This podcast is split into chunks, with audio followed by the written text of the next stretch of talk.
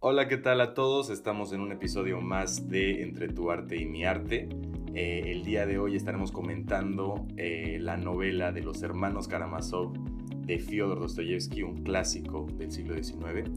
Eh, y somos los anfitriones Lu McDonough y Romeo Domínguez.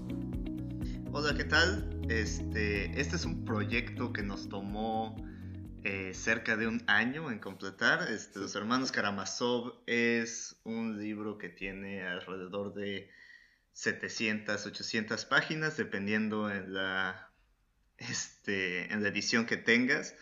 Y este, bueno, fue, fue una experiencia que nos tomó un buen rato, porque si han leído alguna vez un libro de Dostoyevsky, saben bien que es bastante denso. Claro, claro. Eh, y bueno, lo acabamos de leer, eh, yo creo que hace cuatro o cinco meses, ¿no? Eh, alrededor que abril. Sí. Sí, sí, en abril yo creo que lo terminamos.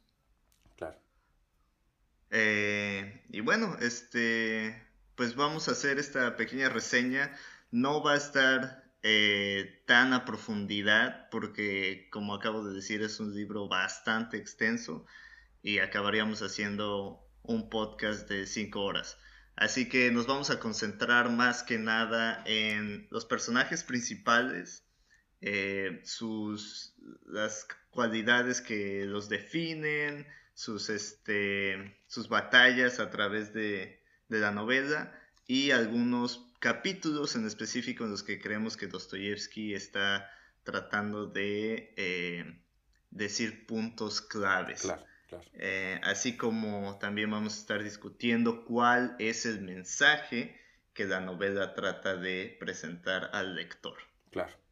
Eh, si te parece, empezamos, podemos empezar con, el padre Fyodor, Pavlovich Karamazov, eh, que es un personaje, pues, un personaje muy interesante. realmente está dibujado como una persona muy mala, una persona con muy poca responsabilidad, con eh, una relación realmente a la que le falta mucho con, todos sus hijos, e incluso con su hijo no legítimo, que después sabremos que es, este, Smerdiakov. Em, y es un padre que de cierta manera forja eh, a sus hijos, es decir, crea al Dimitri que conocemos, crea al Iván que conocemos y de una manera también crea este personaje central este, de, de, de Alyosha. ¿Tú qué clase de influencia crees que tiene Fyodor en, eh, en Alyosha, por ejemplo, el personaje principal? Sí, este... Y eso es interesante, luego, luego hablaremos de, de Alyosha siendo el personaje principal. Pero claro, en la novela eh, tenemos... Dostoyevsky nos dice, claro, que, bueno, los personajes principales, digamos que obviamente son los hermanos, ¿no? Em, y estos hermanos tienen, sobre todo Alyosha, que es el personaje principal, tiene como dos eh, modelos patriarcales, ¿no? A los cuales seguir, dos autoridades, que son su padre legítimo, Fyodor Pavlovich, y el, padre Sosima, ¿no? Que es el, padre del monasterio. Entonces, creo que es muy interesante la relación que Alyosha tiene con, con los dos personajes. Pero hablando solamente de Fyodor Pavlovich, eh, se me hace muy interesante la relación que tiene con sus tres hijos, ¿no? Porque Alyosha, que es una característica que casi todas, todos los personajes de, del libro tienen, es que se les hace imposible no, no amar a Alyosha, ¿no? A Alexi. Entonces, este, creo que eso es lo más evidente que, que vemos en Fyodor Pavlovich, que incluso cuando este, abandonó a la mamá de Alyosha e Iván este, y los dejó con familiares, eh, cuando Alyosha regresa para los eventos que transcurren en la novela, este, aunque sí sigue siendo un canalla, su padre y todo, siempre expresa como este sentimiento de de amor y afección que, que, no se desvanece. Pero ¿qué piensas, por ejemplo, de cómo trata a Dimitri? Exacto, es lo que iba a decir. La relación con sus otros dos hijos es una relación muy interesante, porque en el caso de Dimitri yo creo que se ve muy claro que Fyodor aborrece a su, a su primer hijo. Realmente tiene una relación muy mala, eh, pero él, él odia de una cierta manera a, a Dimitri.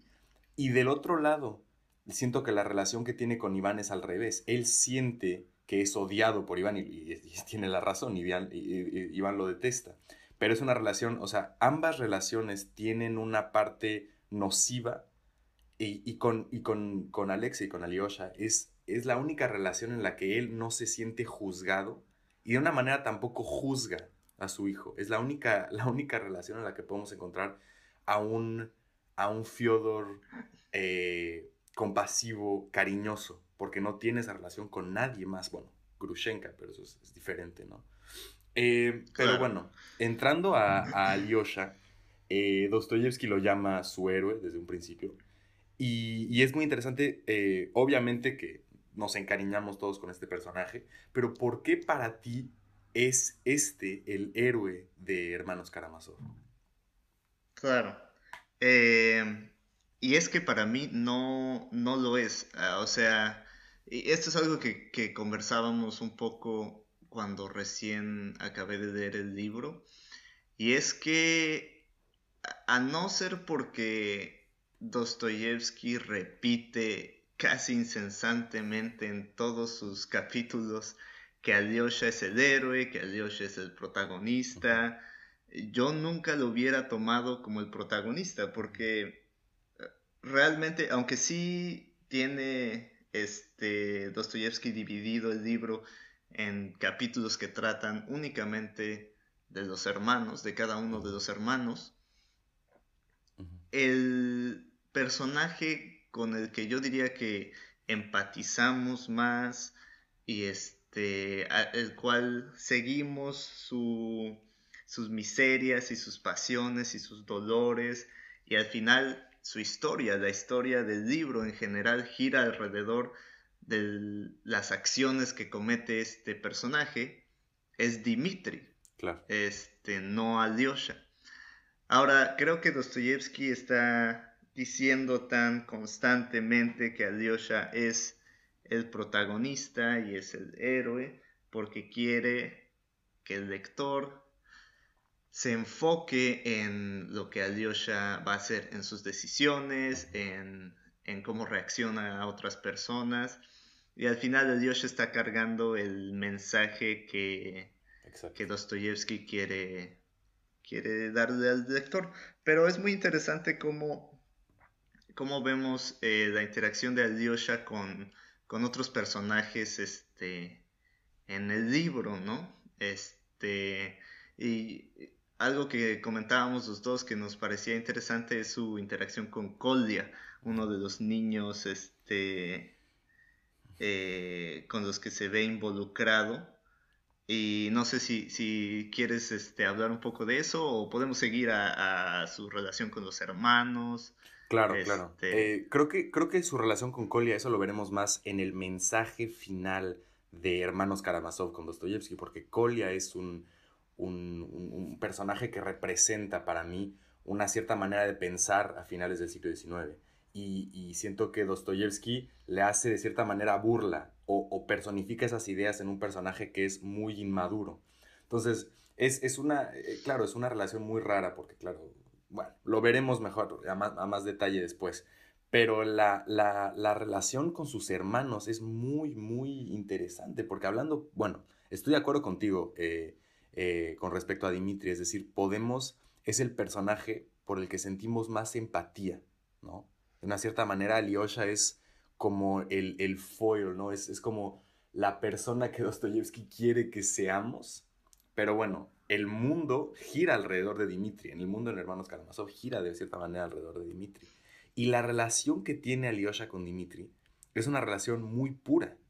Es, eh, creo que es de los momentos en donde uno se da cuenta em, realmente de qué clase de amor tiene él por su hermano, ¿no? Jamás cree que su hermano eh, haya cometido el, asesinato de su padre, a pesar de que su hermano hubiera podido asesinar a su padre, o sea, nos hubiéramos creído que hubiera podido eh, asesinar a su padre. Claro, y, y, sin embargo le tiene este amor y este tipo, claro, este amor que, que es incondicional, que es al final creo que lo, lo que nos transmite Alyosha amor y, pasión eh, incondicional por otra persona.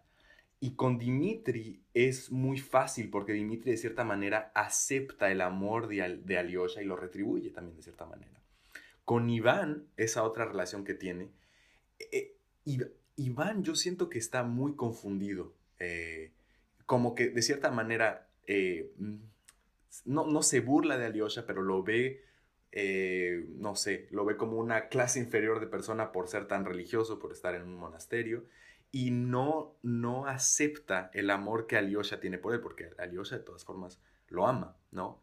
Pero es una relación más, mucho más tensa, ¿no? Creo que esa es una de las relaciones más tensas.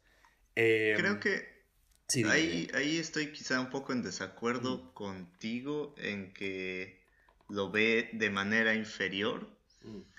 Eh, yo diría, estoy muy de acuerdo contigo que Iván está muy confundido. Este, y eso se hace claro en, su, en dos este, segmentos de los cuales hablaremos más tarde, que es el capítulo del Gran Inquisidor y el de la visita del diablo.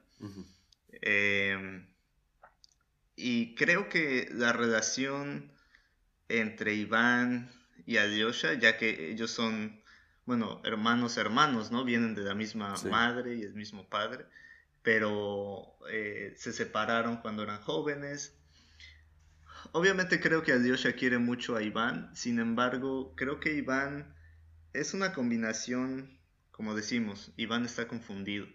Entonces, siento que su relación es eh, sobre todo como una como una conversación intelectual más que nada, ¿no? Iván tiene como esta duda y este escepticismo acerca de la religión y a Dios está muy seguro acerca de la religión. Entonces es como esta conversación constante que están teniendo Pero tú en la que, no pueden estar de acuerdo completamente. Sin embargo, eh, y bueno, hablaremos más a profundidad de eso en el capítulo del Inquisidor porque creo que hay, este, hay cosas que, que detallan muy precisamente la, personalidad de, Iván con respecto a, a en ese capítulo. Claro, claro, lo que me preguntaba era, en esa conversación intelectual que tienen sobre la existencia de Dios, yo, bueno, a mi parecer, Iván, habiendo hecho sus estudios en Moscú, teniendo, bueno, siendo mayor a Alyosha, yo creo que no están en el mismo tipo de, de, de footing, ¿no? Cuando están hablando sobre estas cosas. Siento que Iván, sí, al final está confundido porque Dostoyevsky quiere que esté confundido, pero él, él se muestra como una persona, digo, todo el mundo lo, lo, respeta, lo admira por haber hecho estudios, por ser un intelectual, todas estas cosas. De cierta manera tiene un ego muy grande, ¿no? Se siente mucho más que, que, que su padre, que Dimitri, y creo que tiene un poquito de eso en su relación con Alyosha, a pesar de que Alyosha sea tan bueno que es muy difícil querer imponerse sobre él porque básicamente es, es, solamente es, amor y, compasión lo que tiene por las personas. Pero, ¿cuál crees que sea la, la característica que define entonces a este, a este personaje? Y como, como lo platicábamos, eh, de hecho, antes de leer eh, el, Los Hermanos Karamazov, eh, leímos juntos también el, el, Idiota, que es otra de las novelas de Dostoyevsky, y encontramos muchos parentescos con el personaje principal, que es el, príncipe Lev. Entonces, ¿cuál crees que sea la característica que define a Lyosha y cómo se parece a este personaje del idiota? Claro. Eh, bueno, más que nada, ah, tomando en cuenta de que Dostoyevsky está eh, empujando mucho este mensaje en esta novela, de que la religión y la fe eh, son cualidades y virtudes excelentes en, un ser humano. Creo que eh, todo eso está envuelto en el personaje de Alyosha, ¿verdad? Ese amor incondicional, casi divino, ¿no? Eh, del cual hablaremos más tarde en el capítulo del Inquisidor pero que es como una similitud con, Cristo, ¿no? Hay muchas similitudes entre Alyosha y, y Cristo en, en la novela, ¿no? Este, muchos paralelos que Dostoyevsky hace. Entonces yo, yo diría que esa es su, su cualidad primordial, esa fe que tiene. Es muy interesante al final de la novela cómo vemos eh, que Iván descubre quién es el asesino de su padre usando casi únicamente la lógica y la razón. Y Alyosha, usando su fe, también llega a esa misma conclusión, este, únicamente creyendo en su hermano, eh, Dimitri. Entonces yo diría que esas son las, cualidades y características eh, que definen a Alyosha y sus parentescos con el príncipe eh, del idiota, eh, yo diría que son eh, como esa pureza que no ha sido no ha sido trastornada por, por el mundo, por la sociedad. Por la sociedad, claro. que algo que comentábamos cuando acabamos de leer Los Hermanos Karamazov era que Alyosha era casi como el príncipe al principio de la novela del idiota. Ah, porque la novela de los hermanos Karamazov acaba con Alyosha eh, yéndose lejos del pueblo donde viven. Em, y la novela del idiota empieza eh, con el príncipe llegando a San Petersburgo, si no, recuerdo mal. Em, y entonces ahí siendo trastornado por un montón de cosas, ¿no? Claro. Todas las, cosas. Pero ese es otro podcast. ese es otro eh, podcast. Sí. Entonces, sí, creo que e, esa es una similitud muy grande entre ellos. Eh, sin embargo, el personaje del idiota también tiene similitudes con otros, con otros hermanos Karamazov, pero yo diría que eh, con eso es en lo que más se parece a, a Lyosha. ¿Tú, ¿Tú qué opinas? Sí, sí, sí, estoy completamente de acuerdo. Y cuando hablamos de esa pureza, eh, hablamos casi, casi como de esa ingenuidad, ¿no? Del querer ver lo mejor de todas las personas, independientemente de si ellos quieran ver lo mejor en ti o te traten de una buena manera. Es decir, es Cristo, claro, es este, es siempre, siempre confiar en el otro, es ver el, amor en todo y estar, claro, guiados por ese amor a Dios, por ese amor a los humanos. Eh, que es un personaje, al final de cuentas, muy, muy, muy, muy poderoso. Em, y que Dostoyevsky, claro, ha estado desarrollando por un largo tiempo, tanto como ha estado desarrollando el otro personaje, ya sea un Iván o un Dimitri en otras de sus novelas, que es un personaje impulsivo, racional y con grandes, grandes dudas sobre la existencia de un poder supremo, ¿no?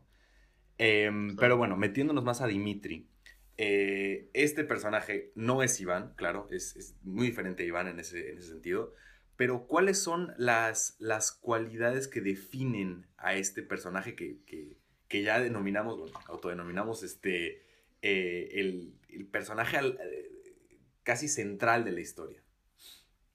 Sí, exacto.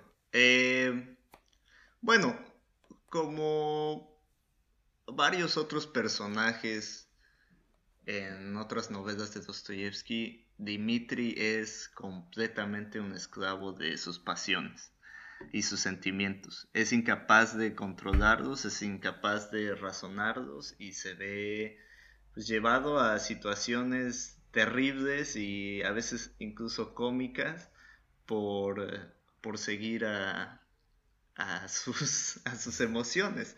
Que yo, creo que por eso, por eso empatizamos tanto con Dimitri, porque es muy humano, es terriblemente humano. Iván es demasiado lógico, demasiado intelectual, no, no es realista. Y Alyosha es demasiado ingenuamente... Demasiado divino eh, hasta eso. Sí, es un ángel. Exacto. Y Dimitri es lo más humano, es, bueno, es humano exagerado, ¿verdad? Entonces, este, yo diría que eso es lo que lo caracteriza. Y algo que se me hace muy interesante es que es el que más se parece a su padre, Fyodor Pavlovich, de los tres, cuatro hermanos. Eh, y es esta misma como impulsividad, esta eh, dejarse llevar por, sus sentimientos.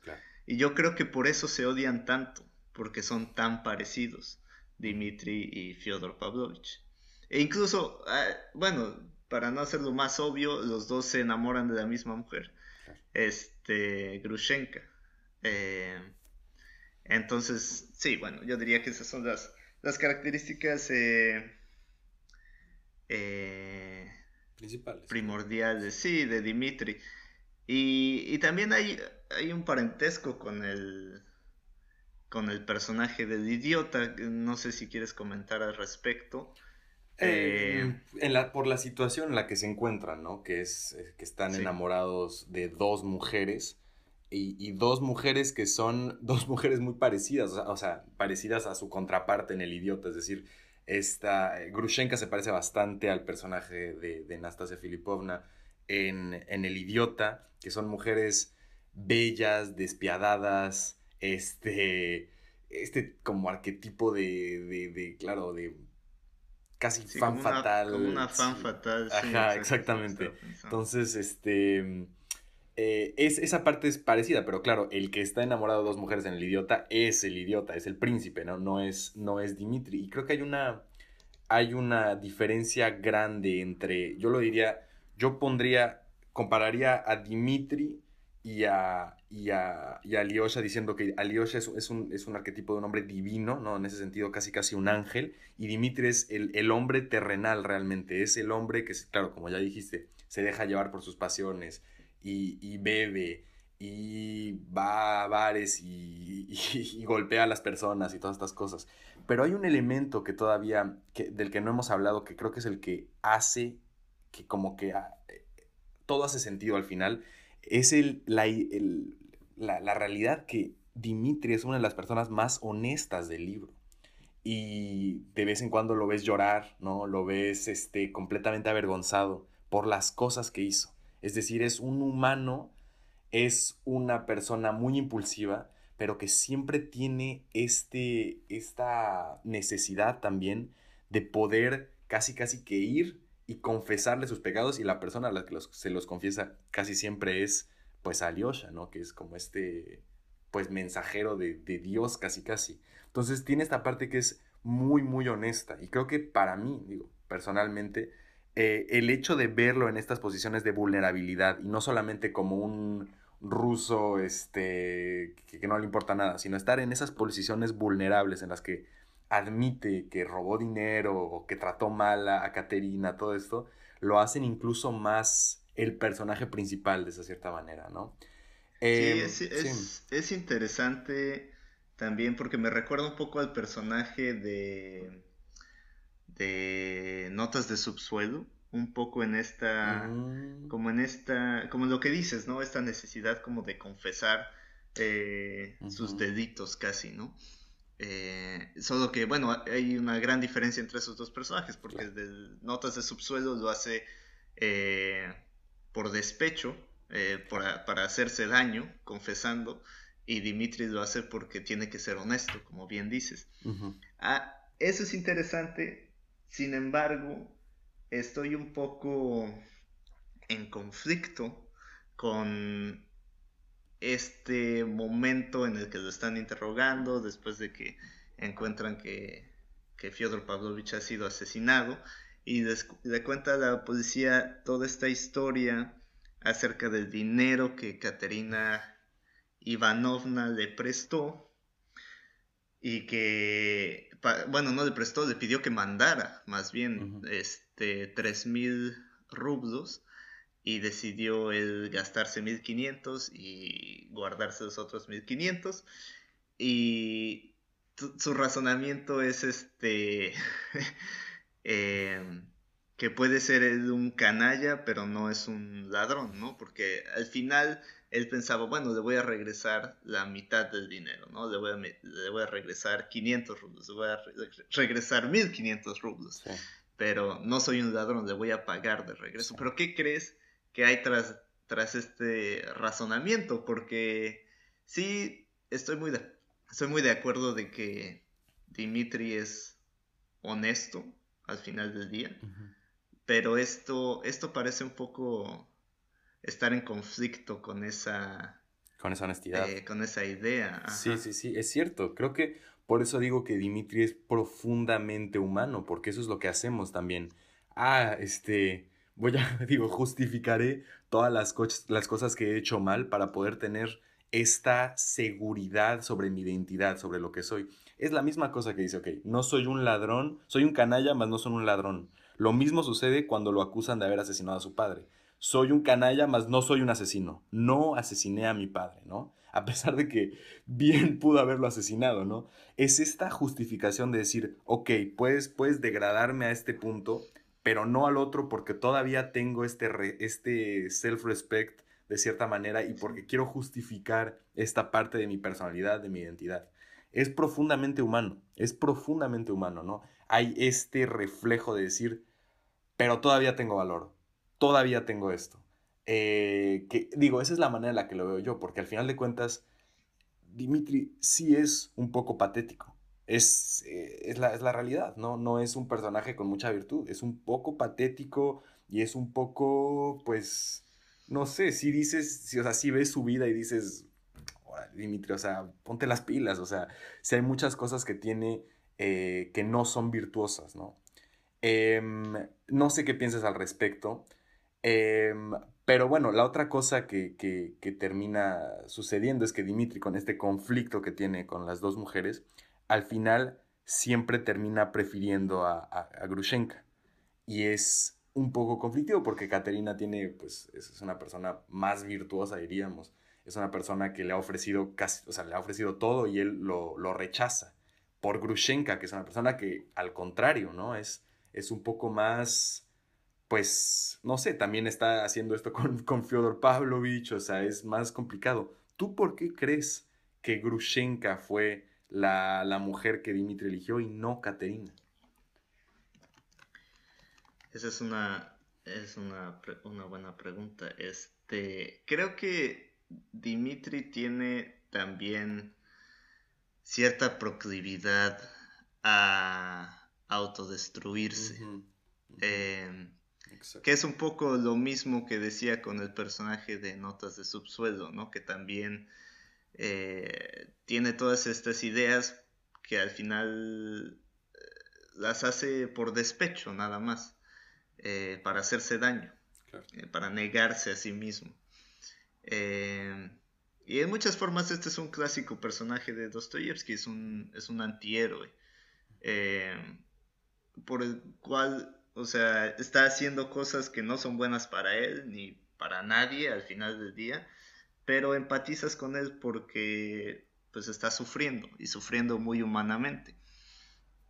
Eh, y vemos esto en el personaje de Dimitri en muchas ocasiones, eh, peleando en bares por babosadas o este gastando todo su dinero en una noche de alcohol y prostitutas, lo que quieras, ¿no?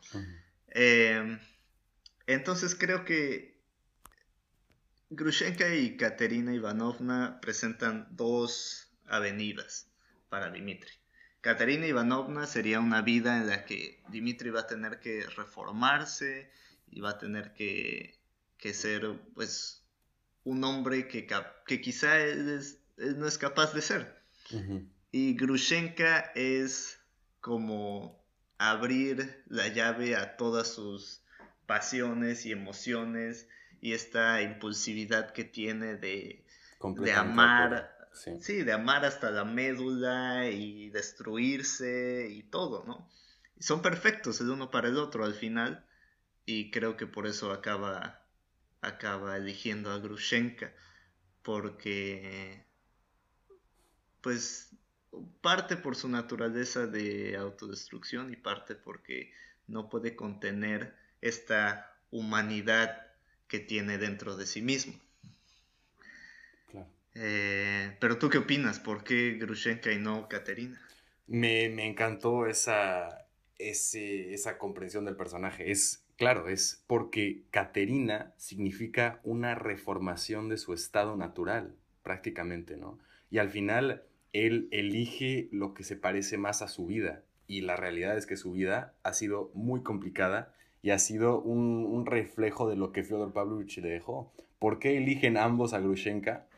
Porque es, son ellos, básicamente. Eso es un vehículo para seguir siendo ese humano de naturaleza explosiva que han sido toda su vida, ¿no? Y creo que habla mucho sobre, pues claro, sobre cómo nuestro, nuestro ambiente determina las personas que, que vamos a ser, ¿no? De cierta manera, siento que Dimitri no tiene ni siquiera la elección. Va a elegir a Grushenka 10 veces de 10. Eh, lo veo y estoy muy de acuerdo con esa, con esa reflexión. Em, pero bueno, pasando entonces al, personaje, uno de los personajes que más me gustó a mí, este, que es Iván, que es un, el hermano tal vez, bueno, no, Dimitri es el más problemático, pero Iván es uno de los personajes más interesantes. Eh, ¿Por qué? Yo la verdad, este, yo estoy, yo creo que el personaje de Notas del Subsuelo, que es otro, otra novela corta que leímos, eh, no juntos, pero leímos alrededor del, hace el mismo tiempo, hace 3, 4 años, este personaje de Iván es la versión más intelectual, la versión eh, con estudios del personaje de Notas del Subsuelo, para mí. ¿Por qué? Porque es un personaje que está muy metido en su propia cabeza y que ha osado cuestionar el, ordenamiento moral que propone Dios y que propone la religión. Es una persona que está cuestionando los fundamentos de la sociedad como la conocemos. Y por consecuencia, Dostoyevsky lo, lo caracteriza como una persona, pues, es una persona que sufre, que está enferma, que tiene alucinaciones, que todo lo que tú quieras, ¿no? Em, ¿A ti qué te parece este personaje de Iván eh, comparado a Dimitri, por ejemplo? Eh, sí, yo honestamente veo más parentesco en Iván con Raskolnikov. Sí, sí, sí. Ah, pues, castigo. Yo veo a los tres como un, como un espectrum, digo. sí, eh, como, sí. como el espectro de Raskolnikov. Ajá. Sí, claro, Iván es Claro, Iván es Raskolnikov eh, sin la impulsividad de Es Raskolnikov si hubiera terminado sus estudios y hubiera tenido un cierto estatus social. Siento que, siento que Raskolnikov empieza en nombre, en nombre del subsuelo, después Raskolnikov, y este último es el personaje más refinado, eh, nihilista de esta idea, ¿no? De antidios, eh, Dios está muerto, todo esto, ¿no? Ajá. Sí, sin embargo, bueno, sí. Y en, comparación con, Dimitri, bueno, son, son completamente opuestos. Eh, Iván, Iván es, bueno, supone representar, ¿no? Al menos la voz de la razón y de, de un ser estudiado e intelectual, eh, compuesto, sin impulsividad, eh, razonable. Y bueno, como acabamos de escribir, Dimitri es completamente lo opuesto. Y también es opuesto en ese sentido a su hermano, a Alyosha, como, como discutíamos al principio.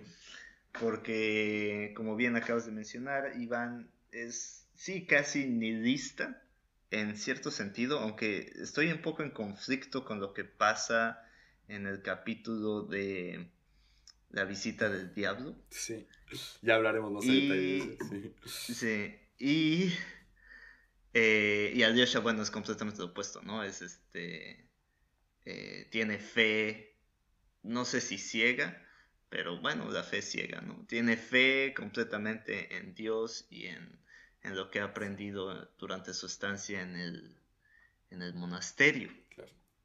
Entonces, Iván es completamente distinto a, sus hermanos. ¿Y por qué no eh, aprovechamos para, para, hablar en este contraste de Alyosha e Iván, de el, momento en el que ya habíamos mencionado, eh, se embarcan en este tipo de, de, plática intelectual hablando sobre la existencia de Dios? Y este es uno de los capítulos más conocidos de Hermanos Karamazov, que es el capítulo del Gran Inquisidor, em, en el que básicamente Iván lo que representa es esta visión un poco reformista, progresista de finales del siglo XIX, de corte lo que será Nietzsche, ¿no?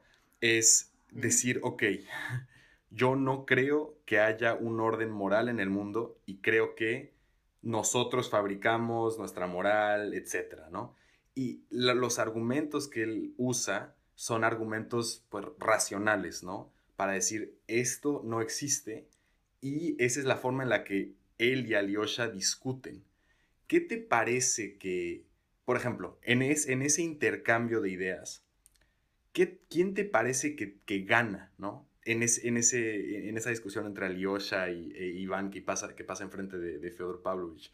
¿Qué te parece, o sea, qué nos quiere decir Dostoyevsky a través de esa plática? Eh, durante la del Gran Inquisidor. Claro, sí. Em, bueno, para empezar, yo creo que, eh, no Dimitri, Iván no está tratando de, de ganar o de probarse intelectualmente superior en este intercambio. Creo que este es un momento clave en el cual nos damos cuenta de qué tan confundido está Iván.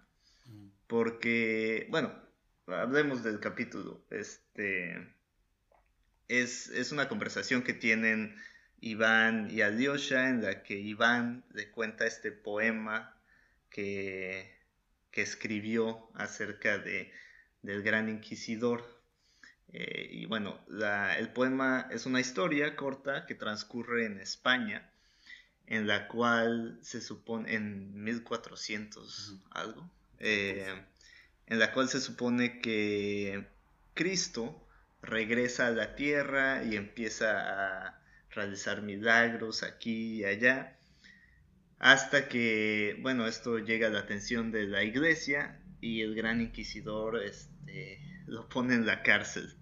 ¿No? Claro, es el decir. Le dice, sí, si Cristo regresara, más Sí. bueno, le dice básicamente que no tiene permitido continuar su trabajo en la tierra porque el trabajo que Jesús está realizando no es compatible con el que está haciendo la iglesia.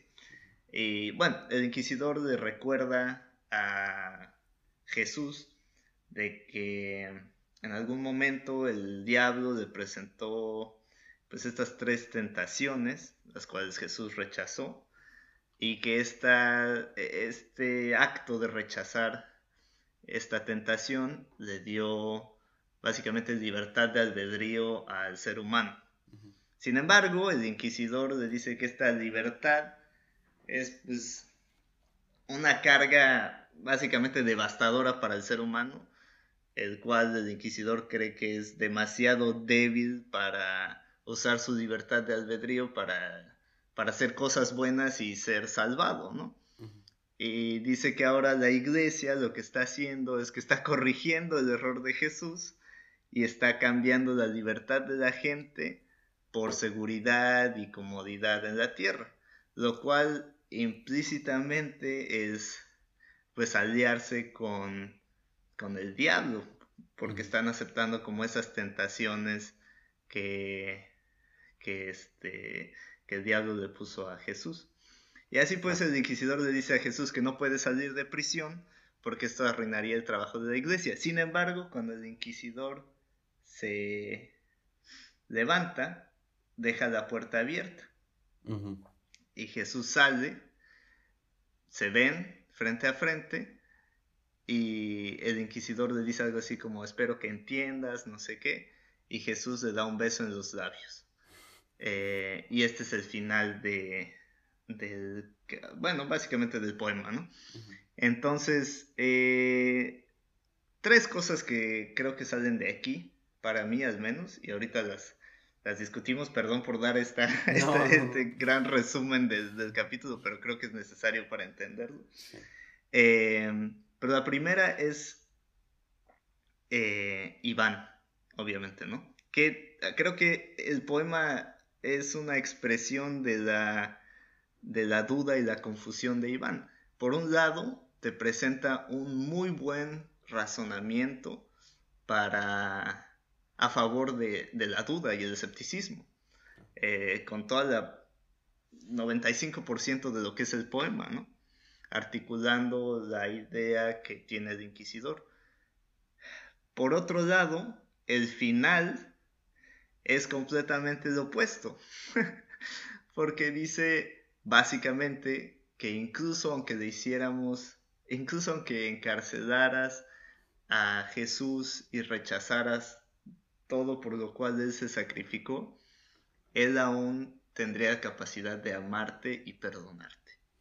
Sí. Entonces, este, creo que está como esa duda ahí, ¿no? Eh, de, Iván. Entonces, esas son las tres cosas que creo que salen.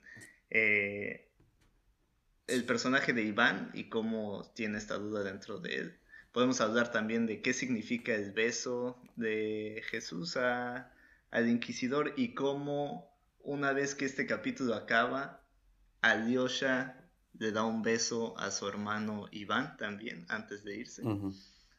y, podemos hablar un poco acerca de cómo eh, Iván articula el poder de, de, escepticismo y la duda en este capítulo. Entonces, ¿qué piensas de, eso? Sí, no, no, no. Me parece que eh, yo casi, casi, bueno, no sé si tú lo lees de la misma manera, pero a mí me parece que la última parte, la parte en la que Jesús perdona eh, básicamente los pecados de aquellos humanos que están haciendo todo por llevar su palabra, es decir, la Santa Inquisición, eh, que, le da un beso que lo perdona tanto como Alyosha, Alyosha perdona a Iván, es, para mí ese es un toque de Dostoyevsky en ese sentido, para, yo creo, es decir, ok, Iván representa a un personaje que existía a finales del siglo XIX que era muy escéptico del poder que tenían las instituciones religiosas en Europa. Y ese personaje, yo creo, que Iván está representando, no incluiría la parte del beso. ¿Me explico? Yo creo que esa parte es una, es, una forma de, de Dostoyevsky de hacer entrar eh, esta, este Alyosha en la narrativa, este perdón en la narrativa, esta moralidad, ¿no? Eh, porque me parece que la, crítica de Iván eh, es una crítica pues válida y este capítulo es muy famoso porque es uno de los capítulos que, eh, entre comillas, demuestra o, hace problemático, le, pone problemas a la existencia de Dios. Es uno de estos capítulos que demuestra la no existencia de Dios, entre comillas, ¿no? Em, y, y creo que es, nos damos cuenta, no solamente acá, pero en otros momentos del libro, de qué posición tiene Dostoyevsky en el asunto. Y es, es, un, es un lugar de fe y un lugar de, de, creencia en la iglesia, en las instituciones religiosas de la época, ¿no? Y se ve a través de la fe que le tiene Alyosha, al padre Sósima, al monasterio y a estas instituciones muy antiguas, ¿no? Em, pero, pero bueno, no, no, no sé, no sé, realmente es, es, es muy curioso, es muy curioso ese capítulo. Eh, pero se parece, bueno, otro de, de los momentos cruciales en el desarrollo de Iván es al final, eh, cuando tiene esta conversación, bueno, que está, bueno, lo que pasa es que está, tiene una fiebre muy grave y empieza a tener alucinaciones antes de, que se juzgue a su hermano en la corte. Entonces tiene una, una noche en la que se la pasa alucinando y el diablo llega a visitarlo y le dice muchas cosas. ¿Tú qué, ¿Qué opinas de este momento que tiene con el diablo? Creo que aquí es cuando es más evidente esa... Porque el diablo durante el capítulo, bueno, para no hacer este podcast de tres horas, no voy a dar todo el resumen del capítulo, pero eh, se vuelve evidente que el diablo está hablando de Iván con la voz de, sus pensamientos pasados, los cuales Iván en este capítulo desecha como, como tonterías que había pensado. Y este puede ser Dostoyevsky otra vez, eh, como dices, metiendo la mano ahí en el personaje y traicionando un poco al personaje también, ¿no? Porque, eh, porque Iván, bueno, hay una parte casi al final del capítulo que de hecho me recordó mucho a, a Nietzsche y a, así hablaba Zaratustra en específico en la que voy a leer brevemente y lo traduzco al español, eh, pero dice, eh, el diablo le dice a Iván, mantengo que nada en el mundo debe de ser destruido. Lo único que debe de ser destruido es la idea de Dios en el hombre. Y así el hombre Dios va a aparecer. En ese momento, este, el amor será suficiente y el hombre amará a su hermano sin necesidad de una recompensa. Entonces, bueno, eso es... Sabemos que Nietzsche se inspiró mucho en Dostoyevsky para escribir Zaratustra y, y, Más allá del bien y el mal y otros de sus libros. Este, pero esta idea de que el diablo le está diciendo a Iván, eh, la idea de Dios es lo único que tenemos que destruir y una vez que lo destruyas, esta idea de el superhombre, el hombre Dios, va a aparecer y en ese momento no vas a necesitar eh, la idea de un cielo o de un infierno, de, un, de una recompensa o de un castigo, porque el amor humano es todo lo que va a ser necesario. Eso, eso también me causa un poco de conflicto. Eh. Pero el, mensaje de Dostoyevsky va completamente en contra de ese mensaje, ¿no? Este es ah, el diablo claro, claro, claro, Sí, sí, sí. Es decir, al final de cuentas, ¿quién es el que puede realmente amar al prójimo? La persona que tiene completa fe en Dios, es decir, Alyosha. Y, y, y Iván no solamente falla en amar a sus hermanos, falla en amar a Caterina, falla en amar, en tener compasión por todo el mundo precisamente porque él está tratando de seguir este, este consejo este, del diablo, este esta destrucción de Dios, esta destrucción de la moralidad religiosa cristiana, ¿no? Entonces, sí. Sin embargo, creo que debo de decir aquí que personalmente siento que los argumentos que... claro, Dostoyevsky está tratando de presentar el argumento de que, como dices, eh, la persona que cree en Dios es la persona que va a ser el mejor tipo de persona. Eh, sin embargo, encuentro más eh, convincentes estos dos capítulos de El Inquisidor y de, y de, de la visita del diablo como pruebas de lo contrario. Eh, siento que son muy buenos argumentos los que hacen este, en estos capítulos. Eh, que es algo, algo que, me causó este, sorpresa cuando recién compré el libro y estaba leyendo la contraportada. Ya sé que tenemos la misma edición, eh, pero al final, eh, al final de la, del resumen de la contraportada dice eh, Dostoyevsky cree que un amor similar al de Dios es lo que va a prevalecer, pero es, pero es Dostoyevsky capaz de probar esto. es cierto, es cierto. y, creo que creo que es muy interesante porque los argumentos que hace son muy buenos de ambos lados. Y bueno, yo creo que esa es la marca al final de, un gran autor, ¿no? Eh, sí, podemos verlo de esa manera porque estoy, estoy muy de acuerdo contigo eh, lo veremos al final cuando, estaremos hablando de realmente cuál es el mensaje que quiere transmitir eh, Dostoyevsky, pero metámonos solamente un poquito a, la relación. Eh, bueno, no, espérate, aquí hay, una pregunta muy importante, que es este, al final del libro, Iván, que ya pasó por este casi trauma de estar en trance viendo al diablo sentado sobre su sofá, este, hay un cambio en él este cambio podemos decir que es lo suficientemente grande como para, para pensar que él empezó a creer en Dios o no. De hecho, cuando estaba leyendo ese capítulo del diablo, tengo aquí una anotación en el margen, porque tengo aquí el libro mientras estamos haciendo esto, pero tengo una anotación aquí en el margen que no sé a qué parte del párrafo hace referencia, lo estoy tratando de encontrar. Eh, ah, aquí está. Pero es que escribí, cree en Dios, ¿no? Sí. Eh, o cree en la idea de Dios. este, pero es, es cuando Alyosha llega y este eh, a decir de que Smerdiakov se ha suicidado, creo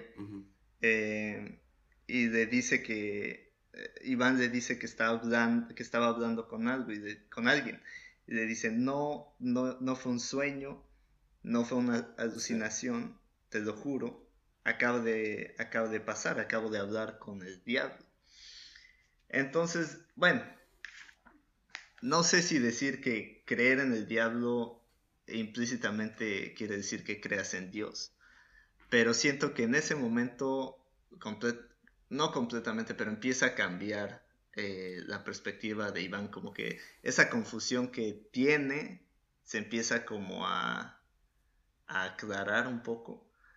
Y tal vez, tal vez es por eso que, que Dostoyevsky le da como esta esta fiebre cerebral o quién sabe qué cosa, de un, ataque cerebral que le está dando al, pobre hombre. Claro, claro, porque eh, ese ataque, esas ansias que tiene, empiezan con una cosa muy importante, que es la idea de que Iván siente, gracias a, lo, que, lo que habla con Smerdiakov, que es el verdadero asesino, siente que él participó en el asesinato de su padre. ¿Por qué piensa esto? Porque Smerdiakov eh, argumenta que Iván, al haber contribuido a las ideas nihilistas de Smerdiakov, contribuyó a la idea de que la moralidad no existe y de que él tenía la justificación humana de poder asesinar a esta persona que le había sido, eh, pues, había sido muy mal en su vida. Su padre, eh, el hijo ilegítimo de un padre abusador, ¿no? Este, y creo que ese es un paralelo muy grande con, con, por ejemplo, con Raskolnikov cuando mata a, la vieja usurera, cuando, la, cuando le, da el hachazo, ¿no? Es decir, yo tengo el control de mi propia moralidad y por lo tanto puedo elegir asesinarte por el bien común. Creo que eso es lo que siente, de cierta manera, Smerdiakov. Y, y entonces, ¿tú, ¿tú crees que tenga razón? ¿Tú crees que Iván participa en el asesinato? ¿Es culpable del asesinato de, de Fyodor Pavlovich? No, no, yo, yo creo que. Yo creo que Smerdiakov lo iba a hacer de cualquier forma. Y ahorita hablamos un poco más del personaje de Smerdiakov. Eh, pero creo que en este sentido, creo que Smerdiakov está tratando más bien de. Pues de nada más. O sea, bueno, vamos a la relación de estos dos, porque no puedo hablar nada más de uno sin el otro. Este, Pero básicamente es Merdiakov lo que busca en todo este, en todo el preámbulo antes de, matar a, a Fyodor Pavlovich, es que Iván, que, al cual admira como el más inteligente de los hermanos y el más grande de todos, eh, quiere como ese reconocimiento, como ese afecto de decir tú y yo somos iguales intelectualmente. Eh, y creo que, o sea, no, no, no, no creo que Iván haya participado implícitamente en el, en el asesinato de su padre. Pero, las ideas de Iván participan entonces en la motivación de Smerdia como en asesinar a Fyodor Pavlovich. Eh, Sí, podríamos decir que sí. Sin embargo, eh, ah, no, yo es que yo, yo, estoy de acuerdo contigo. Yo la verdad siento que esta idea de que Iván, por haber contribuido al, al, al nihilismo de Smerdiakov, asesina a su padre, es algo que a mí se me hace muy deshonesto de Dostoyevsky. O sea, para mí nosotros tenemos un, tenemos libre albedrío, ¿no? Y no, no puede ser que tú te sientas, eh, que tú te sientas culpable por haber influenciado, o sea, esta persona pues había vivido mucha, mucha injusticia en su vida. Y el hecho de que Iván se sienta como que participa en el crimen es querer pasar esta lógica de decir, ok, si tú participas en la deconstrucción de la iglesia, participas en la deconstrucción de la religión, estás implícitamente participando en el asesinato de, ¿sabes? En, la, en la, deconstrucción de la sociedad. Incluso si Iván no tocó jamás el cuchillo, Iván participó en que Smerdiakov pudiera tener el cuchillo. Ese es el argumento de Dostoyevsky. Si estás atacando a Dios y estás atacando a nuestros valores de sociedad, estás asesinando a, a Fyodor Pavlovich. Y yo, yo no estoy de acuerdo, digo, personalmente. No, claro, porque Smerdiakov realmente tenía eh, razones para matar a, a Fyodor, más allá del nihilismo, ¿no? O sea, tenía razones, por lo que acabas de decir, o sea, Fyodor este, violó a su madre y luego no aceptó la responsabilidad de. Claro, y está en una posición de casi que eso es un esclavo, o sea, ese tipo de como es, es sirviente. Sí. Este. Entonces, creo que más bien es Merdiakov. Smerdiakov es muy listo. Muy, sí, Muy listo. Pero creo que está tratando de usar en este. ¿Qué es lo que estaba tratando de decir antes? Está tratando de usar en este. Eh, en este momento las ideas de, de, Iván como justificación para su acto, que es, mm. es algo que hace Raskolnikov también, por ejemplo, o sea, usa estas, usa estas ideas como justificación para... Pero tú crees que no crea realmente en, en, lo que dice Iván, no que, que, que, que en secreto Smerdiakov todavía crea en Dios? Eh,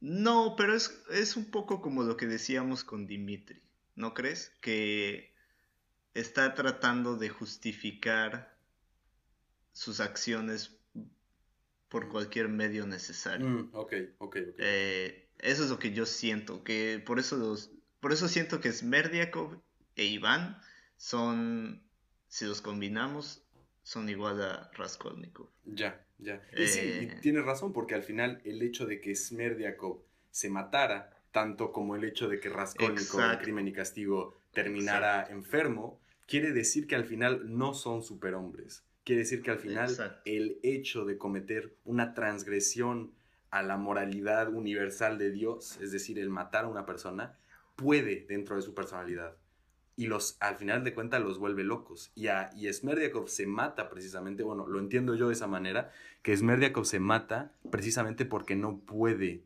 vivir con el haber asesinado a una persona. Sí, no solo haber, haber asesinado a una persona, sino haber inculpado, a, alguien, Dimitri, sí, claro, este, que era inocente, ¿no? Este, y haber mentido para, bueno. Eh, pero sí, o sea, y al final creo que, o sea, la meta de, de Smerdiakov de matar a Fyodor Pavlovich e inculpar a Dimitri es que, bueno, como habíamos dicho, Fyodor y Dimitri son básicamente el mismo personaje, uno joven y el otro viejo, y por eso se odian, se odian tanto. Entonces siento que Smerdiakov resiente mucho a estos personajes, ¿no? Los odia, los odia tanto por lo que significan para él, para su pasado y la manera en la que los trata. Eh, lo tratan a él, perdón. Entonces creo que ese es su meta. Al final, eh, no, o sea, yo creo que toma las ideas de Iván como, como justificación y dice, bueno, al final los odio y, voy a matar a uno y voy a inculpar al otro y me deshago de ellos y, ya, ¿no?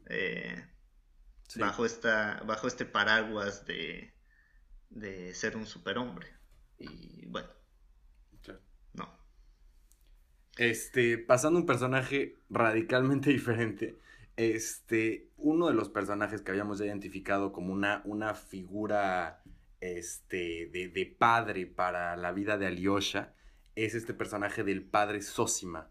Em, el padre Sosima realmente escuchamos bastante sobre él, escuchamos bastante sobre el monasterio en el que Alyosha está trabajando bajo la tutela de este padre. Em, y sin embargo, hay una escena que la verdad yo, yo quiero escuchar lo que tú tienes que decir al respecto, porque yo no sé qué, realmente qué pensar de esta escena. Básicamente lo que sucede es que eventualmente este padre, padre Sosima, eh, muere. Y al morir, eh, piensan eh, los rusos que el cadáver de una persona santa no debería de apestar. Y sin embargo, cuando el padre Sosima muere y su cadáver está puesto como en display enfrente de todos, eh, todo el mundo empieza a notar que su cadáver apesta y que no sé si eso quiere decir que no era un hombre santo o si quiere, no, no estoy seguro realmente qué hacer de este capítulo. ¿Tú qué piensas al respecto? Eh, creo que es otra vez. Yo también lo pensé por mucho tiempo porque Dostoyevsky le da tanta tanta importancia a la muerte del padre Sosima. Pasan capítulos enteros eh, posponiéndola y posponiéndola y posponiéndola. que al final se siente un poco anticlimática, si soy honesto. Eh, pero este suceso extraño en el que el, pues, el cadáver del padre Sosima apesta, creo que es una vez más Dostoyevsky como tratando de mostrar el poder de la fe, ¿no? Eh, que podemos regresar un poco como a las tentaciones de, de Cristo, ¿no? De las tres tentaciones que el diablo le pone a Cristo, que fueron eh, primero cuando estaba haciendo ayunas en el desierto, que fue, le ofreció pan, luego lo puso en la, creo que en la cúspide de un templo y le dijo, eh, lánzate y si eres el hijo de Dios, este, harás un milagro para no morir, ¿no? Y es como esta, siento yo al menos que es como es, otra vez un poco como que como humanos buscamos como esta superstición, como este acto eh, milagroso, como ver algo más allá de nuestro entendimiento para decir, wow, realmente esta persona era, era algo más allá de, de nosotros, ¿no? Cuando bien Dostoyevsky pasa al menos cinco capítulos que, para ser honesto, me fueron muy difíciles de leer, eh, narrando la historia de cómo el padre Sosima se convirtió pues en el padre Sosima y todas las cosas que hizo eh, que lo convirtieron en una buena persona o reafirmaron esa bondad que quizá ya existía dentro de él. Entonces, por eso creo que viene ese, esa biografía, básicamente, antes de que sea la muerte del padre Sosima. Básicamente para decirte, no necesitas eh, superstición o un milagro para darte cuenta que esta fue una buena persona. y todas las personas que, que, dicen, ah, pues apesta, este, no fue un santo, eh, pues realmente no tienen esa fe, ¿no? Ajá, exactamente. Es decir, es, una, es una crítica ahora del otro lado eh, de Dostoyevsky, es decir, ahora no, no le sienta, no, no le tires tanto a la fe, a las creencias que tenemos sobre los cuerpos que no se descomponen, que es completamente falso, sino ve la vida por tantas páginas y tantos capítulos de esta persona y dime tú si no fue una buena persona. Por supuesto que lo fue. Y creo que Alyosha al final lo sabe, tiene, de cierta manera se rejuvenece, lo, sabe que es una buena persona, tiene una, misión en la vida.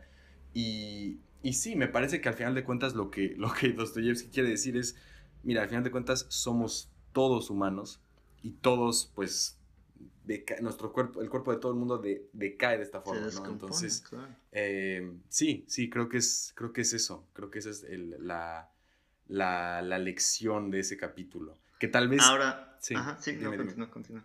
Eh, bueno, no, decía yo que tal vez a finales de, los 1800, pues tal vez las personas sí estaban así, ah, mira, pues esto es, es, es, interesante. Digo, hoy en día decimos obviamente que su cadáver apesta, o sea, pone el cadáver de cualquiera en, un, este, ¿sabes? Pero bueno, no sé. Bueno. Eh, sí. Ahora, la pregunta que te quería hacer es, volviendo al principio de la discusión que decíamos que tenemos estos dos personajes eh, que son modelos a seguir para Alyosha, ¿en quién crees que se convertiría, como en, cuál de los dos crees que se convertiría más Alyosha? Porque cabe mencionar que Alyosha abandona el monasterio. Uh, ya que el padre Sosima le dice, ¿no? Tienes que ir al mundo y tienes que estar con tu familia una vez que yo muera. Eh, y se me hace interesante también porque habíamos dicho este, que se parecía a Dios ya se parecía al príncipe antes de ser corrompido por la, la, sociedad, ¿no? Entonces tengo como esta duda en mi mente de quién, quién sería, en quién, en quién se convertiría más Alyosha? ¿Más como Fyodor Pavlovich o más como el padre Sosima? A ver, yo, yo creo que tengo una respuesta en la vida real y la segunda en el universo de Dostoyevsky. En el universo de Dostoyevsky, a mí me parece que no hay ninguna duda de que Alyosha sigue siendo este template de, de, personaje perfecto. Y para mí no hay duda de que Dostoyevsky lo convertiría a él en un padre Sósima. Es decir, tanto como Dostoyevsky decide, por ejemplo, que Dimitri no asesinó a su padre, cuando bien pudo haber hecho que Dimitri asesinara a su padre y que Alyosha le creyera a Dimitri de todas formas y le hubiera puesto a la historia una cosa impresionante, porque entonces Alyosha debería haberle creído a un mentiroso y lo amaría de todas formas, estoy seguro. Yo creo que en el universo de Dostoyevsky las personas, este, personas como Alyosha, están, tienen un ángel de la guarda, básicamente. Este, no, digo yo, en el universo de Dostoyevsky no me imagino esa, e, el corromper, pero bueno, luego tenemos al, idiota y para mí realmente lo, que sucedería en, la vida real y pues lo que vemos en el idiota también es que probablemente este tipo de personas eh, pues recrearan ellos mismos comportamientos que aprendieron durante su infancia, ¿no? Eh, el hecho de no tener un padre, de no tener una madre, eso le afecta a las personas. El hecho de no recibir amor, de, de, de, ver que su hermano se va a la prisión, o sea, todas estas cosas tienen una repercusión muy importante. Y no es culpa de Alyosha, ¿no? Pero yo siento que si Alyosha fuera un, niño normal, bueno, un adolescente normal en nuestra sociedad, probablemente tendría una vida muy, muy, muy, muy complicada. A pesar de todo el tiempo que ha pasado en el monasterio, a pesar de toda la, la, la fe que tiene, tendría una vida muy difícil, ¿no? No sé qué piensas tú al respecto. Sí, yo, yo, yo creo que, que estaría más inclinado a, a, quizá pasar por una fase como, como la que pasa en el idiota. Eh, de... Que la gente se aproveche de él, claro, Ajá, que acaba, sí, que acaba pues mal, eh, que acaba enfermo y no sé, o sea, definitivamente no, no creo que estamos hablando de la vida real, ¿verdad? No creo que sería un personaje que estaría más inclinado a ser como el padre Sosima. Eh, pero tampoco creo que sería completamente de dirección de Fyodor Pavlovich porque, porque ese es Dimitri, ¿no? Eh, sí. Pero sí creo que tener estas dos, estos dos modelos a seguir completamente opuestos. Eh, y como dices, por todas las, las, cosas que le pasan en su vida, acabaría, creo que acabaría como el idiota. Lo cual es curioso porque, porque Dostoyevsky escribió El idiota antes de los hermanos Karamazov. Este, pero bueno, es un personaje con el que ha estado jugando por mucho tiempo, entonces. Claro.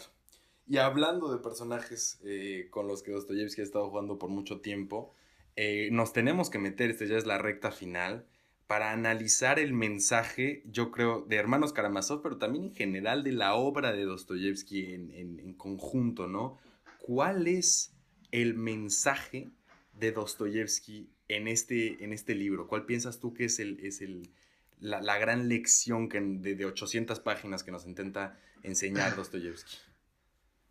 Bueno, creo que es eh, creo que, bueno, en este libro en específico, creo que pone, como estábamos comentando ya, eh, dos lecciones, eh, o bueno, al menos argumentos en dos bandos, ¿no? Argumentos muy buenos en dos bandos.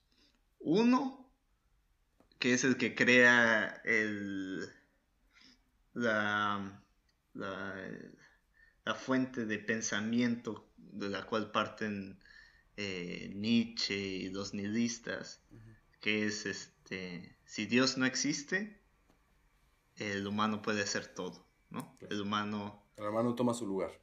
Sí, toma su lugar y todo es permisible al humano. Y la otra, que es la que creo que eh, es la, la, lección que Dostoyevsky está tratando de dar a lo largo de toda su obra, es que eh, si Dios, si crees en Dios, todo es permisible para ti. Mm. Este, mm. creo que esa es la otra, la otra lección. Bueno, todo es permisible para ti porque estás siguiendo el camino de Dios, ¿no? Estás siguiendo la palabra de Dios. Eh, pero tú qué opinas? A ver, lanza ahí. Sí, tú, ese, es, es interesante ese análisis de, bueno, si sigues el camino de Dios, tienes oportunidades vastas, porque estás siguiendo la palabra de Dios, la palabra del bien. Eh, yo siento, estoy muy de acuerdo con, el, con el mensaje que mencionaste, es decir, la obra de Dostoyevsky es, eh, el, es el preguntarse qué pasaría si le hacemos caso a los intelectuales de la época que piensan en una sociedad sin Dios, que están guiados por esta idea de liberalismo, de racionalidad, de, socialismo, como veremos en la Unión Soviética.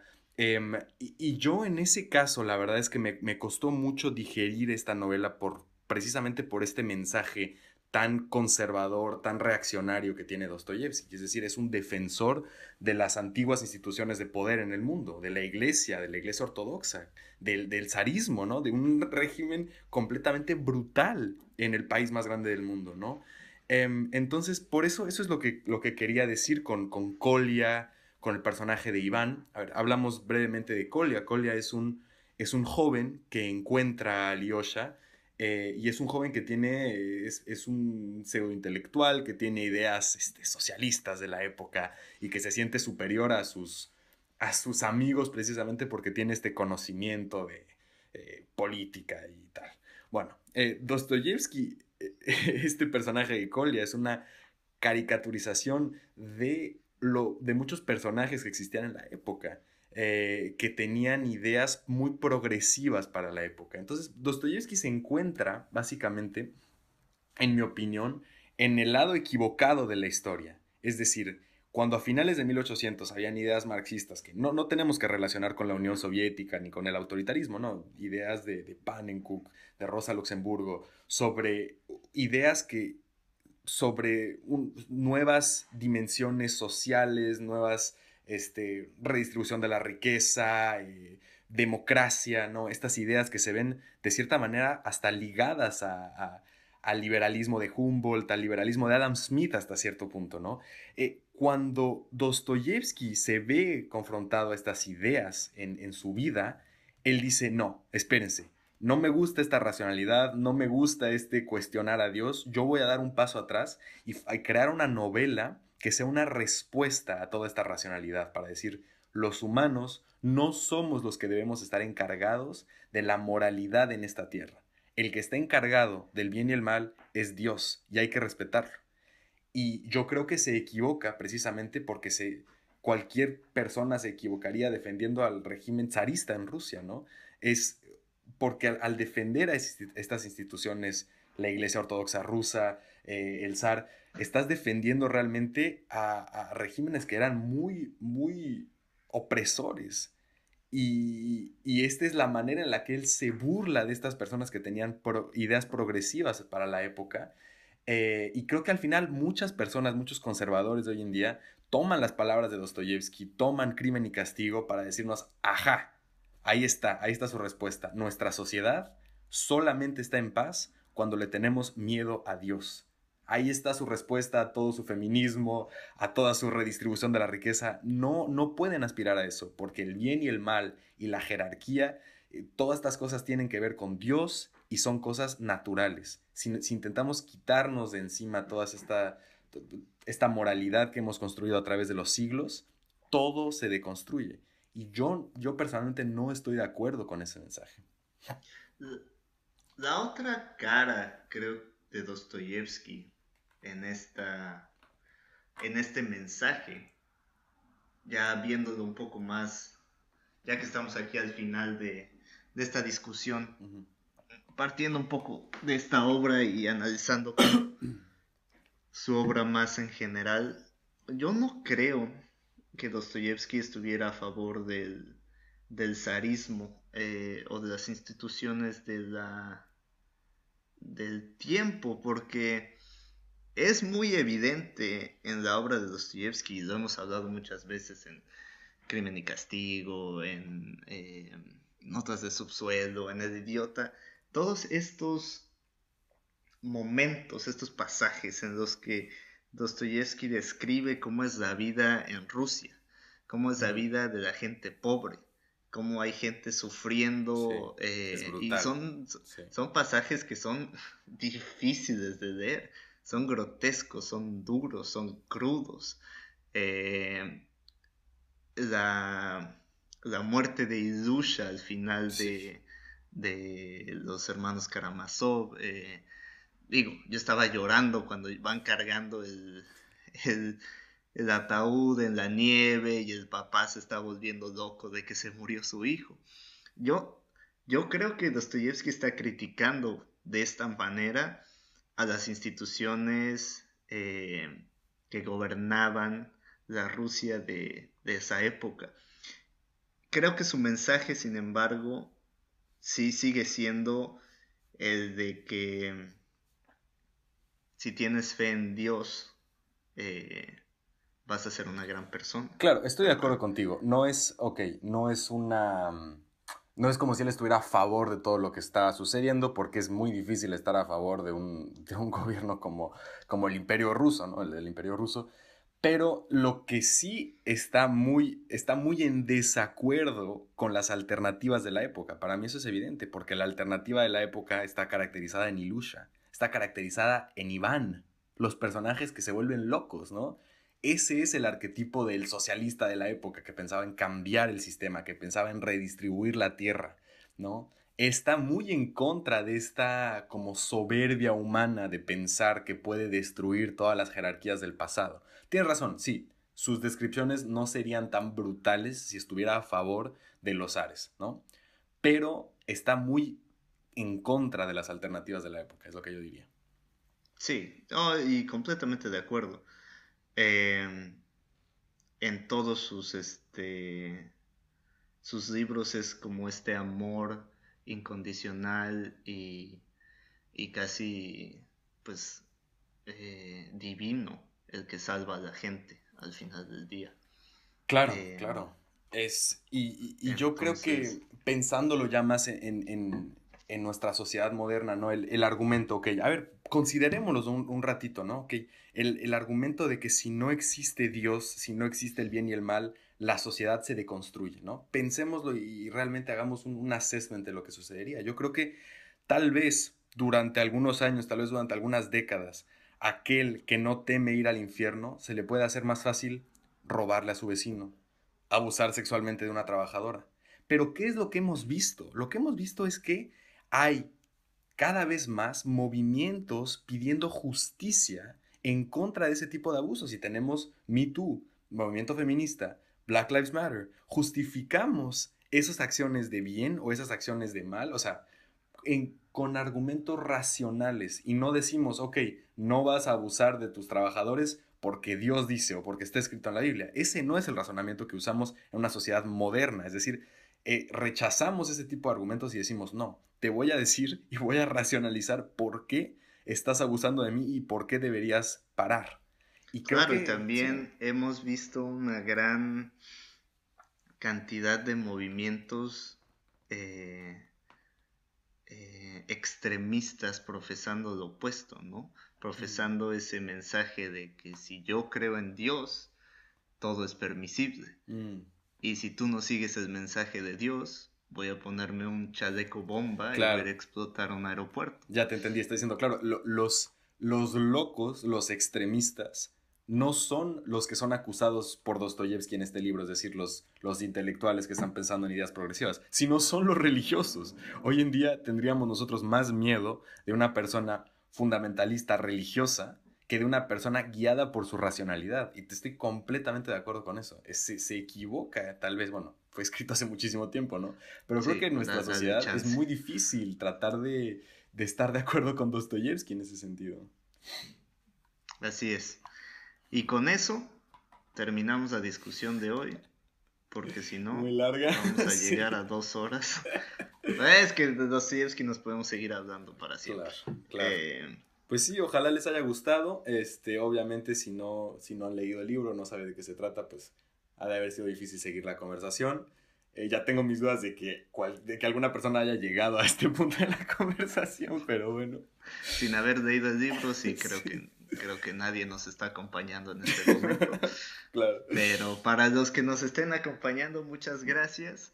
Eh, y nos veremos en la próxima entrega de, de Entre tu arte y mi arte. Hasta luego.